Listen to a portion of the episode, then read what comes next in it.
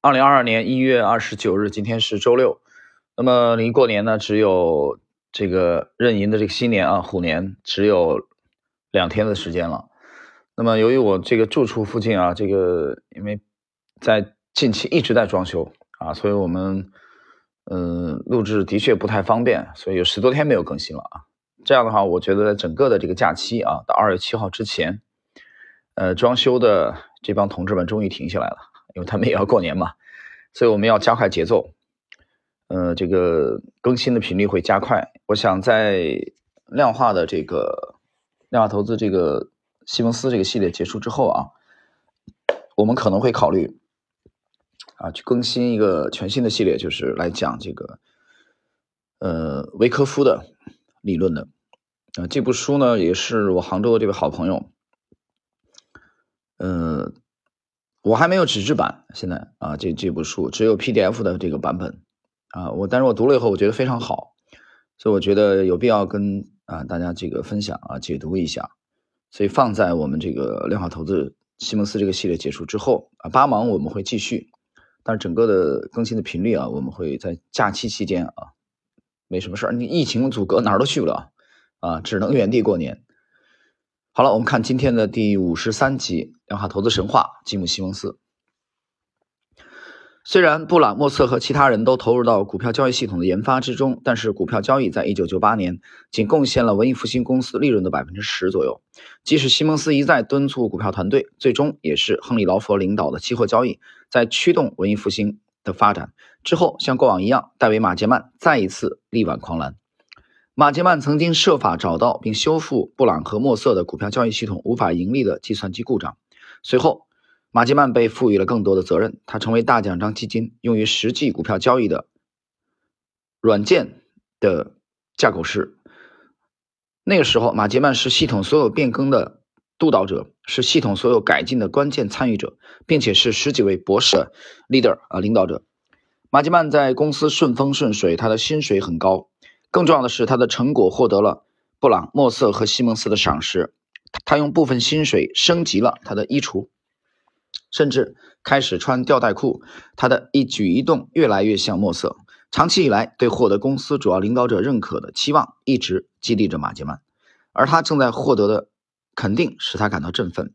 尽管他越来越成功，但他还是受到了莫瑟家族的冷淡对待，尤其是莫瑟的二女儿丽贝卡。他加入了文艺复兴公司，并成了马吉曼的下属。马吉曼感到困惑：为什么自己很久没有收到墨瑟家族的外出就餐邀请，或者去家里做客的邀请？有一次，马吉曼给墨瑟写了一封长达五页的信，希望打破僵局，但他没有得到任何答复。马吉曼不知道发生了什么，他分析了种种可能性，或许是那次他在公开场合谴责了丽贝卡。要知道，在交易小组中工作的可是老板墨瑟的女儿。这让里贝卡在新同事面前感到难堪。我认为里贝卡那次完全是咎由自取。马吉曼说：“马吉曼与莫瑟家族之间的裂痕，也可能是由于文艺复兴公司组织的一次夏季郊游所致。当时，马吉曼与希瑟苏两人共度了一场浪漫的独木舟之旅。他肯定此举让里贝卡产生了嫉妒心理。无论是出于何种原因，马吉曼越来越不受莫瑟家族的欢迎。”他说，在墨瑟的家庭聚会上，我是不受欢迎的人。为了继续受到墨瑟的赏识，马杰曼决定专注于他的工作。一九九九年，他开发了一种可以控制公司股票交易的代码，从而使交易效率更高。然而，几乎在同一时间，大奖章基金的期货交易出现了巨额亏损。员工们都不知道发生了什么什么，但马杰曼知道，他犯了一个错误，代码中存在一个致命的漏洞。再次延缓了文艺复兴公司前进的步伐，这是我造成的。数周之后，马杰曼一直不能原谅自己，他想知道自己怎么可能犯这样一个低级错误。虽然他的股票交易小组没有向亨利·劳佛的期货职员透露过相关代码，但马杰曼确信他一定是罪魁祸首。为了尽快弥补自己的过失，他日以继夜的工作，但他。始终没有找到漏洞所在。在进行季度总结时，大奖章告诉客户，虽遭受了轻微且意外的亏损，这是十年来的首次季度亏损。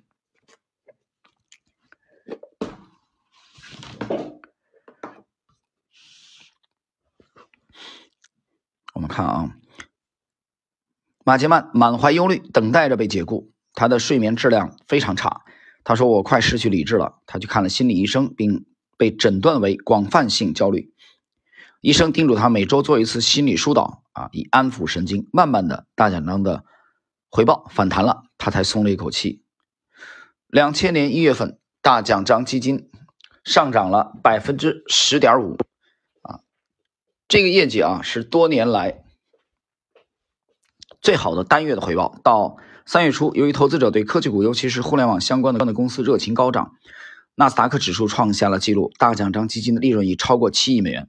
随后，马杰曼和他的同事们陷入了真正的困境。三月十日，科技股泡沫破裂，导致股价暴跌。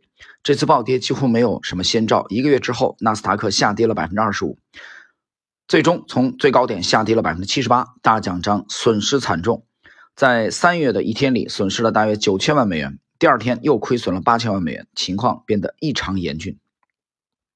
之前。大奖章基金一天之内的损失从未超过五百万美元。每个人担心的不仅是越来越多的亏损，更多的是关于市场为什么如此糟糕的不确定性。大奖章基金的投资组合持有商品、货币和债券期货，其股票投资组合主要用于抵消头寸，旨在避开市场的大走势。损失本就不应该发生，但是由于许多系统的交易信号都是通过某种形式的机器学习自行产生的，因此很难查明问题的确切原因。或者何时问题会消散？换句话说，机器似乎失控了。在市场暴跌中，一名应聘者来到文艺复兴的长岛办公室参加面试。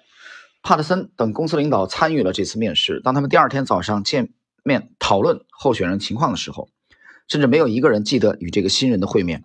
亏损使得研究员彻底迷失。莫瑟一如既往地保持着平静，似乎任何异常情况都与他无关。布朗则不同。他从未经历过如此严重且突然的账面亏损，他高度紧张、激动，无法掩饰其与日俱增的恐惧。布朗无法入睡，整夜都在检查系统，以获取有关交易系统出现故障的蛛丝马迹。在办公室里，他面色苍白，显然是缺乏睡眠所致。同事们为他的身体状况感到担忧。布朗的朋友说，他认为自己对亏损负有不可推卸的责任，毕竟这些亏损来自他的股票交易系统。股灾发生的第三天，马杰曼开车来到公司。在他的计算机上检查了股票期货的价格，然后猛地一震，发现这又是糟糕透顶的一天。他欲哭无泪。布朗和莫瑟正在与西蒙斯和其他高层人员进行紧急会议，但马杰曼认为有必要提醒他们这一严峻的问题。他慢慢地打开会议室门，来到一个挤满了十几位高官的小型会议室。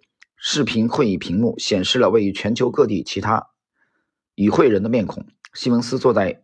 一张长桌子的头部，神情呆滞而专注。马吉曼弯下腰，低声对布朗说：“我们又损失了九千万美元。”布朗呆住了。大奖章基金的损失现在已经接近三亿美元。布朗心烦意乱，甚至感到恐慌。他向西蒙斯投去了求助的目光。“我们该怎么办？”西蒙斯试图让布朗和其他高管放心，他有信心他们会绝处逢生。相信模型，西蒙斯告诉他们。我们必须让模型主导交易，我们自己不能惊慌。后来，西蒙斯提醒员工，他们的交易系统已经为艰难时期做好了准备。除此之外，他们几乎无能为力。大奖章当时交易着约八千只股票，他们无法快速修改产品组合。经过了几个通宵的研究分析，一些研究人员针对这这次亏损。提出了一个结论：曾经屡试不爽的策略已经行不通了。曾经的策略相当简单，如果某些股票在前几周上涨，那么大奖章基金的交易系统会发出购买更多类似股票的指令，但前提是这种增长将持续下去。多年来，这种策略屡见奇功，但现在熊市已经开始，增长不可持续。而该系统的算法仍在指示大奖章基金购买更多的股票。西蒙斯经常强调相信交易系统的重要性。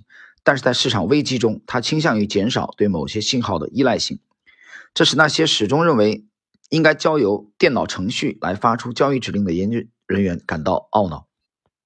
现在，这些研究人员也认识到了他们的错误，特别是因为他们的系统在预测市场的短期行为上表现更好，而专注于预测长期行为的错误信号令整个投资结果亏损严重。这些研究人员果断地放弃了动量策略。制止了损失，很快收益再次恢复。布朗仍然感到恐慌，他主动提出辞职，认为自己要为巨大的亏损负责。西蒙斯拒绝了这一提议，并告诉布朗，既然他已经领会永远不要完全相信一个模型的真谛，他就会变得更有价值。各位，以上呢是我们今天的第五十三集啊，这个是呃模型啊看起来。这个部分失控啊，在这在这个市场的动荡当中、大跌当中啊，损失了三亿美元之后，他们对模型的一个修正，而且这个收益啊出现了恢复的这种迹象。好了，我们今天的这第五十三集的内容就到这里。